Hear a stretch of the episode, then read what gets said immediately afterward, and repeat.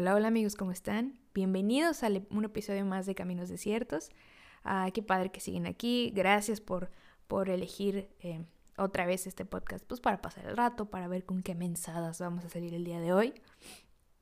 Eh, agradezco, agradezco mucho otra vez la participación en redes sociales.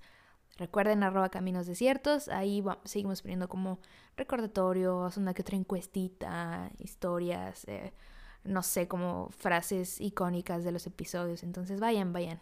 Este, igual les puede llamar la atención, ¿verdad? Fíjate que en esta ocasión eh, quise tocar un tema un, tantito diferente y darle como un enfoque diferente también a, a, este rollo de, de dejar todo para última hora. Es bien gratificante saber que no eres como que la única persona en el sistema solar de la galaxia que sufre de esta ansiedad que te genera el procrastinar. O sea, sorry si, si, si lo pronuncio mal en algún punto. Está bien rara la palabra y aparte yo me trabo mucho. Entonces, procrastinar. Dejar todo para última hora. Aplazar alguna obligación, es como es el diccionario. Y y, o sea, y, y, y, me causa, porque causa culpa. Entonces, por, por, mucho tiempo, y, es, y sigue siendo una lucha recurrente en mí, el, el, el, despertar y el saber que tienes pendientes, tienes obligaciones que atender, y te causa culpa el no hacerlas. y lo peor es que estás consciente de que tienes pendientes y que no las vas a hacer en ese momento. Creo que la diferencia entre procrastinar y, y simplemente echar flojera o tirar flojera o simplemente ser flojo, como tú le digas, es que quizá siendo flojo nada más por serlo, a lo mejor no estás siendo consciente de lo que tienes que hacer y el procrastinar literalmente solamente estás aplazando tu deber. O sea, sabes que lo, que lo tienes que hacer y por alguna razón te bloqueas, te autosaboteas y no lo haces. Y es horrible. O sea, de verdad genera una ansiedad terrible eh, una sensación desagradable. Y entonces, todavía a, finales de, del otro año, en donde voy a ser vulnerable con ustedes, amigos. ¿eh? Eh, sí, como a final de año tuve una oportunidad ahí en el trabajo, cambié un poquito de puesto y, y aún así tenía como cosas que terminar del, del, puesto anterior y luego del que venía y, y, y luego cosas externas al trabajo, quizá cosas también un poquito de un evento que tuvimos en la iglesia y, y también como cosas en la casa, como personales, y es como, y, y, un día despertaba y decir, tengo muchas cosas que hacer, pero el día de hoy quiero ver la temporada 8 de Grey's Anatomy, ¿sabes? Entonces es como, ni siquiera disfrutaba porque yo sabía que tenía pendientes que hacer.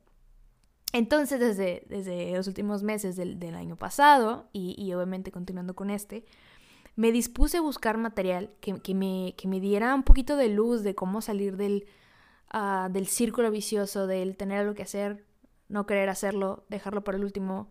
Sí sacarlo, pero ya me salieron espinillas o ya me dolió la, panza o la cabeza. Y, no, o sea, debe haber recursos, pensaba, que, que, me den tips, que me, que me den un poquito de luz de cómo salir de esta. Y, y llegué entre, entre uno que otro material me gustaron dos. Uno es muy, muy icónico y muy como famosillo. Se llama uh, Tiende tu cama. Es, es, icónico porque como que ya es más conocido, ¿no? Y, y, es, es, de William H. McRaven, espero, estarlo, espero haberlo pronunciado bien. Y, y, habla como de pequeños hábitos que puedes hacer en tu día a día eh, para Creo que, creo que no como tal procrastinar, pero sí para hacer que te rinda el día o para sentirte motivado durante tu día, durante tu semana. Entonces, está padre, está bastante práctico. Es un libro que te lo recomiendo. Este, Mike Raven fue militar, me parece, o marino, una cosa así creo que era de, del Navy Sea. Y, y, entonces comparte como que ciertas cosas o ciertas eh, tips que él aprendió durante su, su entrenamiento. Y el otro libro que, que también te quiero recomendar mucho, que, puedes leer, es Aprovecha bien el tiempo. Así se llama. Esta, esta, este libro es de una chava, se llama, si no me equivoco, se llama Ana Ávila. Y, y, y está buenísimo porque combina muchas cosas prácticas, pero fundamentadas en principios bíblicos. Entonces está muy bueno. Eh, es, las dos son lecturas bastante digeribles. Y pues eh, en estos dos episodios siguientes, porque eh, decidí que, que, esta como miniserie de el de procrastinar fuese así en dos episodios en uno, que va a ser este, me gustaría darte como tips para que inicies cualquier temporada de tu vida, llámese año nuevo, llámese proyecto nuevo, llámese etapa nueva, llámese, no sé, reseteo personal o, cualquier cosa que tú quieras iniciar, quieras mejorar o simplemente quieras sentirte mejor contigo mismo, que es súper válido, ah, pues puedes ya ponerlos en práctica. Y la siguiente semana, de verdad, es como fundamentos de oro eh, eh, bíblicos. Buenísimo. El día de hoy también quiero respaldar algunas cositas como es que sabes que se nos dificulta mucho pensar de la Biblia también como una referencia a cosas que nos pasan hoy día. Eh, claro que, la vemos llena de metáforas para pues, que nos ayudan a comprender un poquito el, cómo ve Dios eh, o la cosmovisión de Dios. Eh, pero creo que a veces nos vamos a un extremo en donde, ah, ok, sí, todo es poético y metafórico y, podemos sacar analogías y bla, bla, bla. y sí, pero pero es momento de empezar a ver de que, oye, David sintió el mismo deseo que yo estoy sintiendo. Eh, sí, Samuel de pronto dudó por cómo se veía David, así como yo a veces emito un juicio antes de conocer a alguien. Eh, sí, pues Pedro fue súper cobarde como yo también. Entonces, hoy también quiero desmentir un poquitín eh, esa parte. Pero pues ya no quiero redundar. Entonces ahorita eh, te voy a dar como algunos tips. Te voy a combinar un poquito de sí el libro de ti en tu cama. Eh, eh, el autor la verdad es que lo llama como con frases muy icónicas, pero yo quiero extenderlo un poquito más. Entonces hoy de la manera más rápida posible te voy a compartir 10 tips que puedes empezar a usar desde ya para mm, pues ya ir mejorando un poquito tu existencia misma. ¿Ok? Y quiero empezar por, por la segunda, ¿ok? Por, por la segunda recomendación del, del autor. Y, quiero dejar la primera para el final. Ahorita te explicaré el, el por qué. ¿Ok? El segundo autor, o perdón, el segundo punto que, que, este autor recomienda, él lo pone como, si quieres cambiar el mundo, encuentra a alguien con quien remar. Acuérdate que, que este era un militar de la Marina y entonces pues él estaba muy familiarizado con el agua, con el desplazarse en el agua, con guerras en el agua. Entonces por eso él utiliza quizá esta expresión. Entonces dice, encuentra a alguien con quien remar. Y, es un hecho que el, que el ser humano de verdad necesita el uno del otro para salir adelante. A veces pensamos, y es que a veces sí, sí hay situaciones en las que pues tú solita, tú solito, te mueves más rápido solo, ¿no? No, no tienes que estar cargando con, imagina que vas a emprender un, largo viaje y, caminando y entonces no tienes que estar cargando con otra persona. Si, persona, eh, si la otra persona se cansa, probablemente tengas que parar y, es como ya quieres llegar a tu, a tu destino y si no fuera por la otra persona, tú ya estuvieras caminando. Eh, o la otra persona se pierde y tienes que quizá retroceder a buscarlo y puedes pensar, es más tedioso, ¿no? Y sucede mucho con los trabajos en equipo de la escuela, ¿no? yo era esa niña, o sea, yo tengo que confesar lo que yo era esa niña, que prefería hacer los trabajos sola, eh, porque no me gustaba batallar, sobre todo con los tiempos de mis compañeros que no entregaban nada a tiempo y, y quedábamos mal con la maestra, y era como un estrés innecesario. Innecesario hasta que a ti se te descompone la computadora, innecesario hasta que tú te rompes un pie y, ya no hay quien cubra tu posición en, el equipo de fútbol. Innecesario hasta que te enfrentas a una prueba en la vida en la que nunca habías estado y, necesitas de alguien que ya haya pasado por ahí, que te brinde un buen consejo. E, ese pensamiento se vuelve inútil cuando estás tan cansado de, de luchar, muchas veces. ¿no? Luchar por por tu familia, luchar por la iglesia, luchar por ti mismo, incluso luchar por estar más cerca de Dios. A veces lo vemos como, como una lucha. Y, si, si realmente emprendieras esta batalla, esta batalla solo, esta batalla sola, es muy fácil decir voy a dejar de remar, ¿no? Pero ¿qué sucede si, dejas de remar en este caso? Pues dejas de avanzar. Y, y, la barca o la balsa en donde estés, pues se va a ir a la deriva y rip, ¿no? a ver qué tiburón te come. Y entonces, eh, aunque hay muchos pasajes de la Biblia que pudieran respaldar esto, a mí me, me, gusta en especial el que se encuentra en Éxodo 17 del 11 al 3, cuando está el pueblo de Israel eh, peleando contra los amalecitas. Y, entonces Moisés, dice el, versículo 11, sostenía en alto la vara en sus manos y los israelitas vencían. Pero si él la bajaba, dominaban los amalecitas. Pronto se le cansaron tanto los brazos que ya no podía sostenerlos en alto. Así que Aarón y Ur le pusieron una piedra a Moisés para que se sentara. Luego se pararon a cada lado de Moisés y les estuvieron las manos en alto. Así sus manos se mantuvieron firmes hasta la puesta del sol. ¿Qué pasó? pues Josué aplastó, me gusta mucho esta versión, aplastó al ejército de Amalek en la batalla. Creo que la razón por la cual necesitas siempre un equipo es que nos cansamos y necesitamos un respaldo. Entonces tú en el proyecto que, que tengas, aún así sea algo tan chiquito como eh, no sé, quiero ser más productivo en mi trabajo. Así de sencillo, o en la escuela. O sea, quiero hacer mis tareas a tiempo, o quiero ser más, quiero sacar mis, mis reportes del trabajo a tiempo. Y puede ser algo así como, ay, es muy absurdo. No, busca un equipo. Ni siquiera tiene que ser el gran equipo. O sea, busca una persona, aunque sea. Ya un equipo de dos personas es suficiente. ¿Qué necesitas de este equipo? Darte ánimo, recordarte. Quizás ser el, típico ahí como cadillo de, órale, ya te toca levantarte, ya te toca pararte ir a correr eh, cuánto leíste hoy, tú puedes, ánimo, que te esté eh, remarcando tus cambios y que el día en que te canses pueda incluso tomar tu lugar eh, para, para no permitir que dejes de avanzar.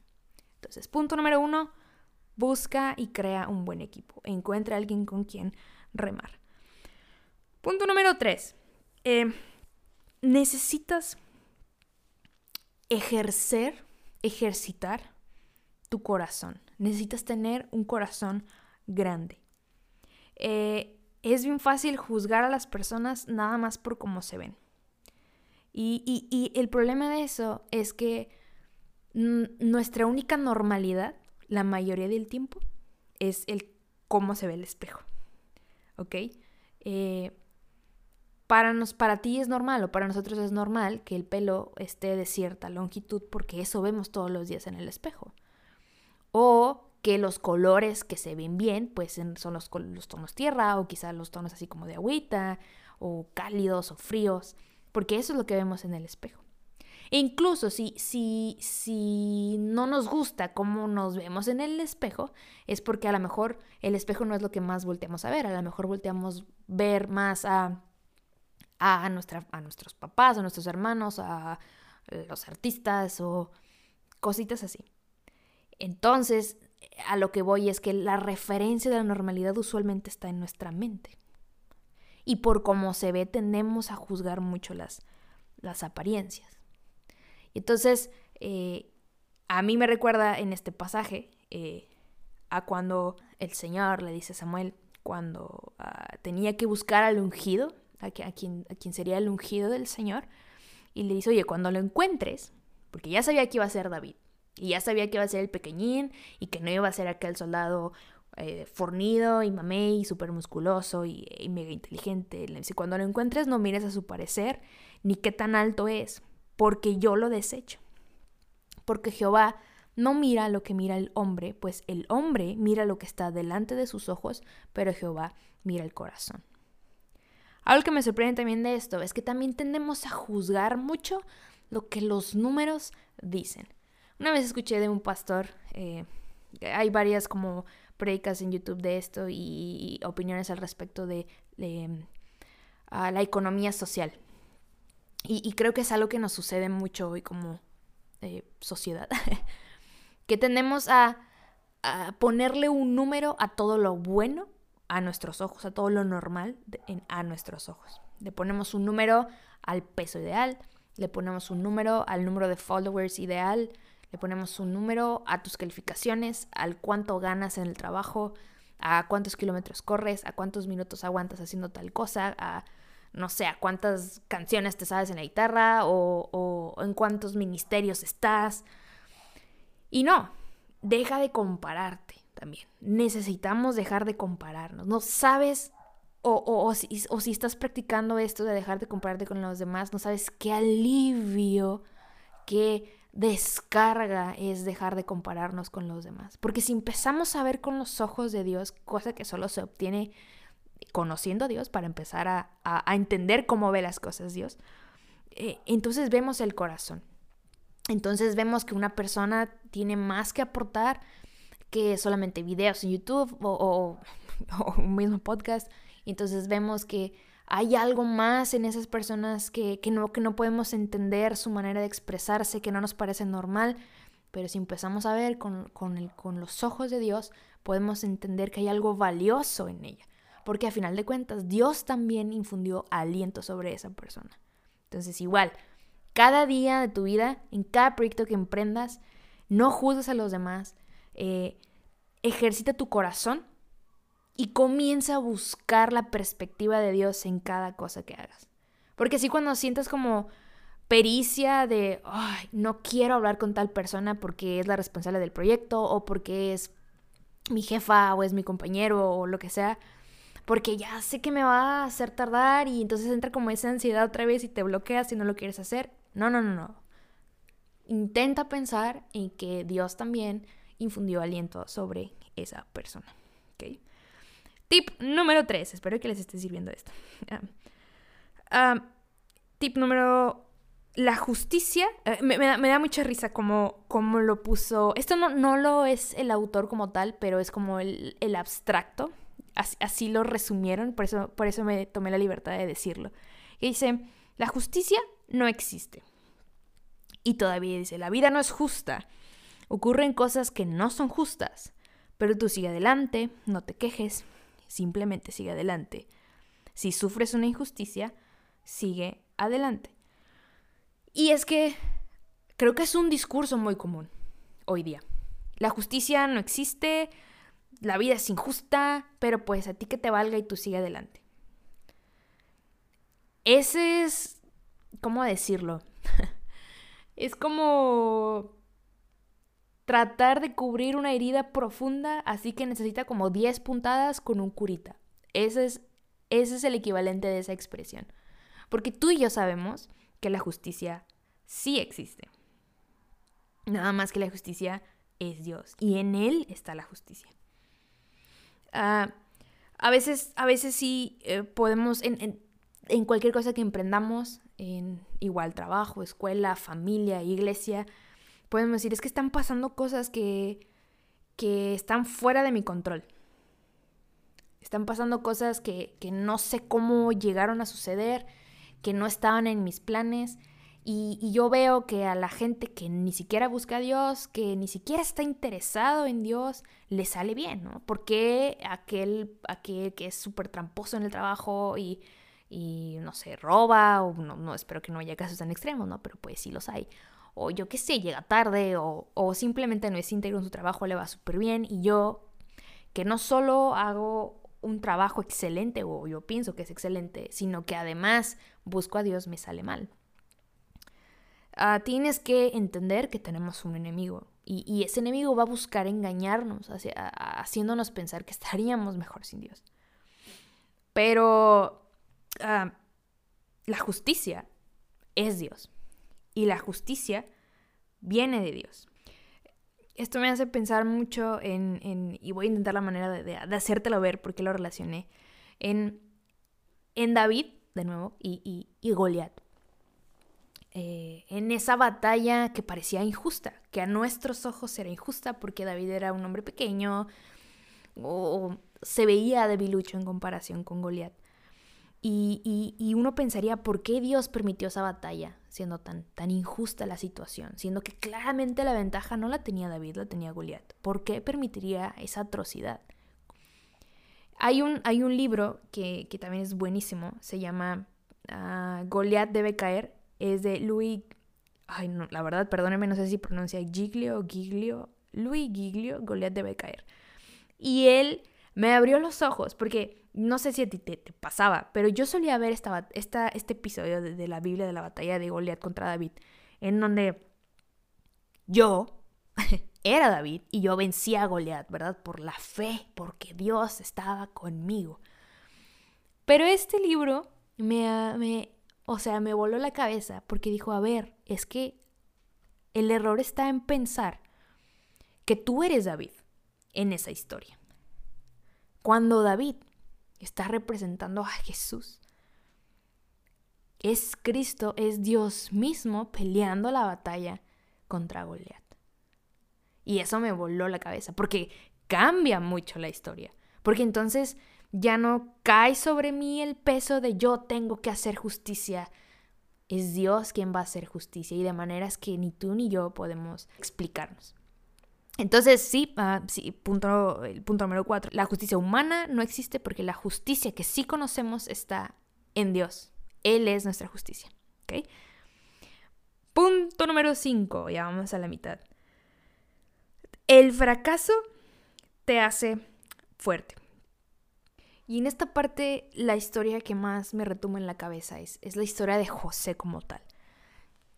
Uno pensaría, y, si nosotros leemos como que la Biblia hacía medias y, la cortamos en donde se les da la gana, uno pensaría que en el momento en que los, en los hermanos de José lo venden y, lo maltratan y, está así como todo en el pozo abajo, uno pensaría que ahí el fracaso es irremediable.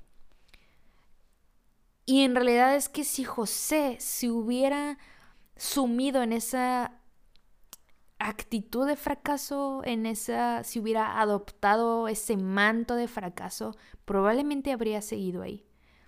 Pero si vemos, o sea, ¿cómo termina esa historia? Termina siendo el segundo al mando. Y, termina siendo no solamente fuerte en poder político, sino también en poder emocional en el poner emocional de, de, poder perdonar a sus hermanos, de poder seguir amando a su familia a pesar de todo y, y, de ser proveedor de lo que en algún tiempo se le fue quitado, que fue amor. Entonces, el fracaso que tú y yo podamos tener en cualquier cosa que, que, que, lograr, el fracaso que tú y yo podamos tener, el tengo demasiados pendientes, o sea, necesito, tengo tres exámenes, tengo dos proyectos, tengo que tal junta, tengo que preparar tal presentación. El fracaso que tú y yo podamos tener, llámese crítica que nos dolió hasta el alma porque nos desvelamos un buen haciendo ese proyecto y, nos fue súper mal. O, no sé, malos comentarios, o alguien hizo plagio en mi trabajo, eh, o el día que me decidí salir a correr, o sea, me caí, me raspé la rodilla y el día siguiente no me puedo mover. Ese tipo de fracasos. Si tú te pones el manto del fracaso, ahí te vas a quedar sumido. Pero si lo empezamos a ver bajo la perspectiva de que seremos más fuertes, de que probablemente sabremos qué errores no cometer para que no nos vuelvan a decir esas críticas, de que no se trata de, bueno, pues sí, eh, no se trata de tomárselo tan a pecho, sino de, de, de, aceptar que estamos obteniendo herramientas para ser mejores, entonces la cosa cambia. Y ya no nos va a dar tanta pericia empezar a trabajar en las cosas, sabiendo que algo muy bueno puede salir de eso, aunque las cosas puedan verse muy malas. Eh, tip número 6. Asume riesgos. Esta me gusta, porque eh, eh, el autor aquí plantea como si los riesgos te sacan de tu zona de confort, pero te ayudan a mejorar, a sacar lo mejor de ti y consigues cosas que parecían imposibles. Planea, calcula, entrena, claro, pero corre riesgos. Un riesgo siempre sucede cuando estás a punto de hacer algo que no habías hecho antes, pero también cuando sigues haciendo cosas que ya hacías. ¿A qué me refiero con esto? Perdón que ponga tantos ejemplos de correr, pero es que es de las pocas cosas que se me dio hacer. Entonces así como que siento que me doy a explicar mejor. Existe un riesgo de que si yo solamente corro 10 kilómetros y quiero em, eh, correr 15, pues existe un riesgo de que a lo mejor en el kilómetro 14 me dé un calambre. Y es un riesgo que tengo que asumir. O que en el kilómetro 11 nada más me falte el aire y tenga que parar. Pero también en esos mismos 10 kilómetros existe un riesgo de que en el kilómetro 8 algo pasó, comí mal, descansé mal y también me va a dar un calambre o me va a perseguir un perro o, ¿sabes? existe un riesgo de que al invertir en este negocio sí me puedo ir a la quiebra, pero también existe un riesgo en que si no invierto y me quedo donde estoy, me puedo ir a la quiebra porque simplemente deja de ser negocio. ¿Sabes? Existe un riesgo de que en plena pandemia eh, me, decida a emprender un proyecto y, y que se vaya la goma, que no funcione, pero existe el riesgo de que en plena pandemia no haga nada y entonces por el simple hecho de no hacer nada, me puse el manto del fracaso. El punto es, ¿por qué estás dispuesto a asumir el riesgo?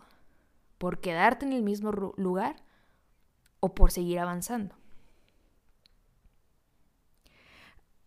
A mí me gusta ver esta parte de los riesgos como fe.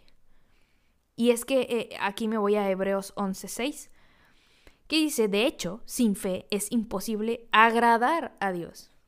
Me gusta porque ni siquiera encontrar a Dios, agradar a Dios, me gusta el verbo que utilice. Ahí ahora sí, el que quiera acercarse a Dios debe creer que existe y que premia a los que sinceramente lo buscan. Nuestra vida con Dios como tal es asumir un super riesgo. y ojo, no quiero ser hereje ni nada, sino como que, ay, ¿qué de malo puede pasar? Pues, pues no, nada eternamente malo. Pero sí asumir unos riesgos como, sí, pues tal vez a mis amigos me van a dejar de hablar o porque voy a cambiar de hábitos, pues sí, mi círculo va a tener que cambiar o van a cambiar ciertas cosas, o sea, muchas cosas pueden suceder. Y es un riesgo, se escucha medio feo, tal vez en este caso el riesgo no sea tan negativo, eh, pero, pero pues vamos a llamarlo como son. El, el punto es, ¿hasta dónde estás dispuesto a dar el paso de fe?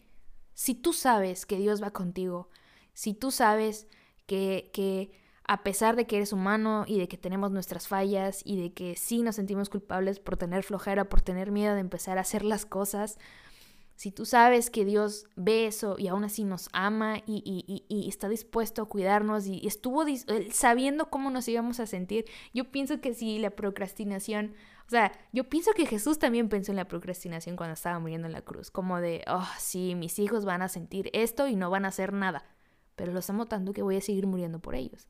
Tal vez es un pecado pequeñito o, una, falla así como pequeñita y si lo pones como al lado de los asesinatos, pues sí podría verse socialmente como, oye, ya le estás exagerando. Pero a final de cuentas es algo que incluso nos puede alejar de Dios, ¿no? Cuando procrastinamos incluso en leer la Biblia, en acercarnos a Él, en orar, el, el, el ¿sabes? ¿Hasta dónde estás dispuesto a asumir el riesgo? ¿Hasta dónde estás dispuesto a dar el paso de fe? Porque Dios no falla. Porque si queremos acercarnos a Dios, uno tiene que creer que ahí está, porque ahí está. Ya estamos por terminar. El 7, este me gusta porque aquí eh, el autor directamente lo pone como, si quieres cambiar el mundo, no retrocedas ante los tiburones. Porque él dice que los tiburones te intimidan y huelen el miedo. Y a pesar de eso tú tienes que mantenerte firme. Y sí, recomienda no alimentes tu temor, pero sí enfréntate a él y vénselo. Enfrenta a los tiburones y abusones de la vida. Yo solamente quiero pensar en Josué, en un versículo súper famoso. Esfuérzate y sé valiente, no temas ni desmayes, porque yo, el Señor tu Dios, estaré contigo por donde quiera que vayas esfuérzate y sé valiente. Me gusta porque aquí Dios ya, o sea, nos está advirtiendo desde un inicio que implica un esfuerzo el ser valiente. Implica un esfuerzo el seguir adelante. Implica un esfuerzo el seguir avanzando. Hay que tener agallas, pantalones, para dar un paso de fe. Hay que tener pantalones para levantarse de la cama, ponerse los tenis y salir a caminar. Hay que tener pantalones para agarrar la agenda y decir, tarea 1, lista, vamos a hacerla. Tarea 2, lista, vamos a hacerla. Es un temor, al final de cuentas el procrastinar, el dejar todo para el último, es un temor extraño, autogenerado por nosotros mismos de no lo voy a lograr o me va a salir mal. Esfuérzate y sé valiente, porque donde quiera que vayas, aún así sea tu silla de la oficina, Dios va a estar contigo. Eso me gusta. Incluso en la horrible ansiedad de la procrastinación, Dios está con nosotros. Número 8. Sé la mejor versión de ti mismo. Me encanta, me encanta porque el mundo nos vende la idea de ser la mejor versión de ti mismo, ámate, este, consiéntete, libérate. Hay que decir las cosas como son. la mejor versión de nosotros mismos es aceptar que somos lo que Dios dice que somos. Y como podemos ver en, en muchos pasajes, en Efesios nada más, somos eh, nos fuimos creados para que fuéramos santos, sin mancha, eh, somos hechura suya, dice también Efesios en otro, en otro pasaje, creados en Cristo para buenas obras, somos perdonados, somos redimidos, somos aceptados, somos amados, somos libres, somos real sacerdocio, nación santa, eso somos. La mejor versión de nosotros es Cristo en nosotros nosotros menguar para que Él crezca en nosotros. La mejor versión de ti mismo es ser lo que Dios dice que eres. Sé eso que Dios dice que eres. ¿Cómo puedo reflejar en mis proyectos laborales, eh, escolares o en mi remodelación de la casa o en el quehacer? O, ¿Cómo puedo reflejar que, soy lo que Dios dice que soy? Ten ánimo. Ten ánimo, no te angusties, no, no dejes que, que, la angustia o el sentirte abrumada por tantas cosas que hacer te quite el gozo que Dios, que el Espíritu Santo pone en ti. Ten ánimo. No dejes que las malas caras que pueda haber en tu círculo de trabajo, o no dejes que las falles en el Internet, o no dejes que el ver tantas tareas en tu agenda te quiten ese ánimo. Porque el corazón alegre hermosea el rostro. Así de poderoso y potente es el conservar el buen ánimo y no un ánimo que viene, no sé, de las drogas o el alcohol, ese ánimo raro y extraño que es como un fuego extraño, no, el ánimo que infunde el Espíritu de Dios. Tip número 9. Brinda esperanza a los demás. Una sola persona puede dar esperanza a todo un equipo cuando las cosas parecen ir mal. Yo creo que esta sí está diseñada, o no está diseñada, pero encaja perfectamente en lo que Cristo demanda de nosotros. ¿Cómo conocerán que son mis discípulos? Dice Jesús. Tal como yo los he amado, ustedes deben amarse unos a otros. Versículo 35 de Juan 13. Eh, El amor que tengan unos por otros, esta será la prueba ante el mundo de que son mis discípulos. Hay que dejar de abrazar esta idea de que la esperanza eh, es una energía mística en el ambiente y una luz. La esperanza es una y se llama Cristo. ¿Y cómo podemos predicar a Cristo? Amándonos los unos a los otros. Y es como un resumen de todas. Dejar de enjuiciar a los demás, empezar a ver al, mundo con, los ojos de Dios, em, empezar a sentir que, el, que la vida de otros también fue infundida por el aliento de Cristo, enfrentando nuestros temores, sabiendo que Dios está con nosotros, siendo la mejor versión de nosotros mismos, que es aceptar que somos lo que Dios dice que somos. Y sobre todo, el tip número 10. Nunca te rindas. Y el autor lo define muy característicamente, nunca, nunca, nunca toques la campana. Porque él decía que en sus entrenamientos de la Marina había una campana de bronce que todos venían. Y si la situación, eh, la batalla o el entrenamiento o lo que sea, ya era demasiado difícil, uno tocaba la campana y eso significaba que ya quería renunciar. Y ya era como humillante de saber que te habías rendido. Nunca te rindas. No nos no nos rindamos.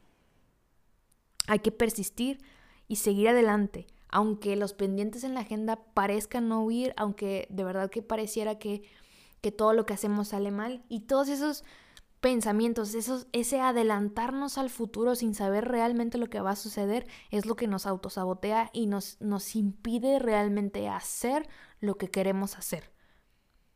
Y, el abrir los ojos en la mañana y el pensar que alguien me va a hablar feo, que no me van a salir las cosas, que se me va a ir el internet, que no me va a salir agua caliente, o que no me voy a poner de acuerdo, o que me voy a tardar mucho. Ni siquiera sabemos eso, solamente son... Mm, em, lo estás asumiendo. Probablemente sea un engaño otra vez de tu enemigo. y queremos rendirnos, pero aún en esa batalla de la procrastinación, somos más que vencedores por medio de aquel que nos amó. Ahora, esta, esta, esta actitud de vencedor, de vencedora, esta verdad de ser vencedora, no significa que no vamos a tener estas pruebas, no significa que no vamos a tener batallas, no significa que no vamos a caer. Significa seguir caminando dentro uh, de, las normas de Dios, significa seguir caminando de acuerdo al espíritu que Dios puso en nosotros, sabiendo todo obra para, para bien para aquellos quienes le aman. ¿Cómo creernos esta actitud de vencedor? Recordar, bueno, si Dios es por nosotros, ¿quién es por contra nosotros? Y, vamos a Romanos y, y dice, ¿quién nos separará del amor de Cristo? Tribulación, angustia, persecución, hambre, desnudez, peligro o espada. Como está escrito, por causa de ti somos muertos todo el tiempo, somos contados como abejas de matadero. Antes, en todas estas cosas, somos más que vencedores por medio de aquel que nos amó. ¿Cuáles son todas estas cosas? Tribulación, angustia, persecución, hambre, desnudez, peligro, espada. ¿Por qué no? Procrastinación, ansiedad, temor a que no me salgan las cosas. Somos más que vencedores por medio de aquel que nos amó. No hay adversidad, no hay prueba, no hay fracaso que nos pueda alejar del amor de Cristo. Nuestra victoria, la ventaja que tú y yo tenemos es que sabemos que no hay nada más especial, no hay nada más grande que el amor de Cristo, que la victoria que ya el Señor puso en nosotros. Y ahora sí quiero terminar con el tip número uno. porque quise poner el, el número uno? Porque es lo más práctico. Y es por el cual el libro se llama como se llama. Tiende tu cama. Eh, fíjate que este militar decía que al inicio así que pasar el día apenas empezaba a amanecer, llegaba como el, el, jefecito de los soldados, no recuerdo si es capitán o coronel o lo que sea, llegaba el soldado mayor y analizaba la cama, que estuviera perfectamente doblada, que estuviera como que la sábana perfectamente extendida, que la moneda rebotara. Y aunque era como muy eh, exigente esa tarea. Él decía, era una tarea tan sencilla al inicio del día, pero te daba una sensación de éxito durante todo el día. Y empiezas ganando, pase lo que pase, si tiendes tu cama bien, no nada más, porque a mí me suele pasar mucho como que, ah, solo estiras la sábana y continúas. Pero sí, y, más ahorita si, si haces home office y trabajas en tu cuarto, tiende tu cama. Pase lo que pase en el día, ya irás ganando. Pero antes de tender tu cama, ora y pon todo tu día en manos de Dios. Como decía el salmista, en tus manos están mis tiempos. Antes de tender tu cama, ora. La procrastinación se, vende, se vence de rodillas primero, después tiende tu cama y luego continúas.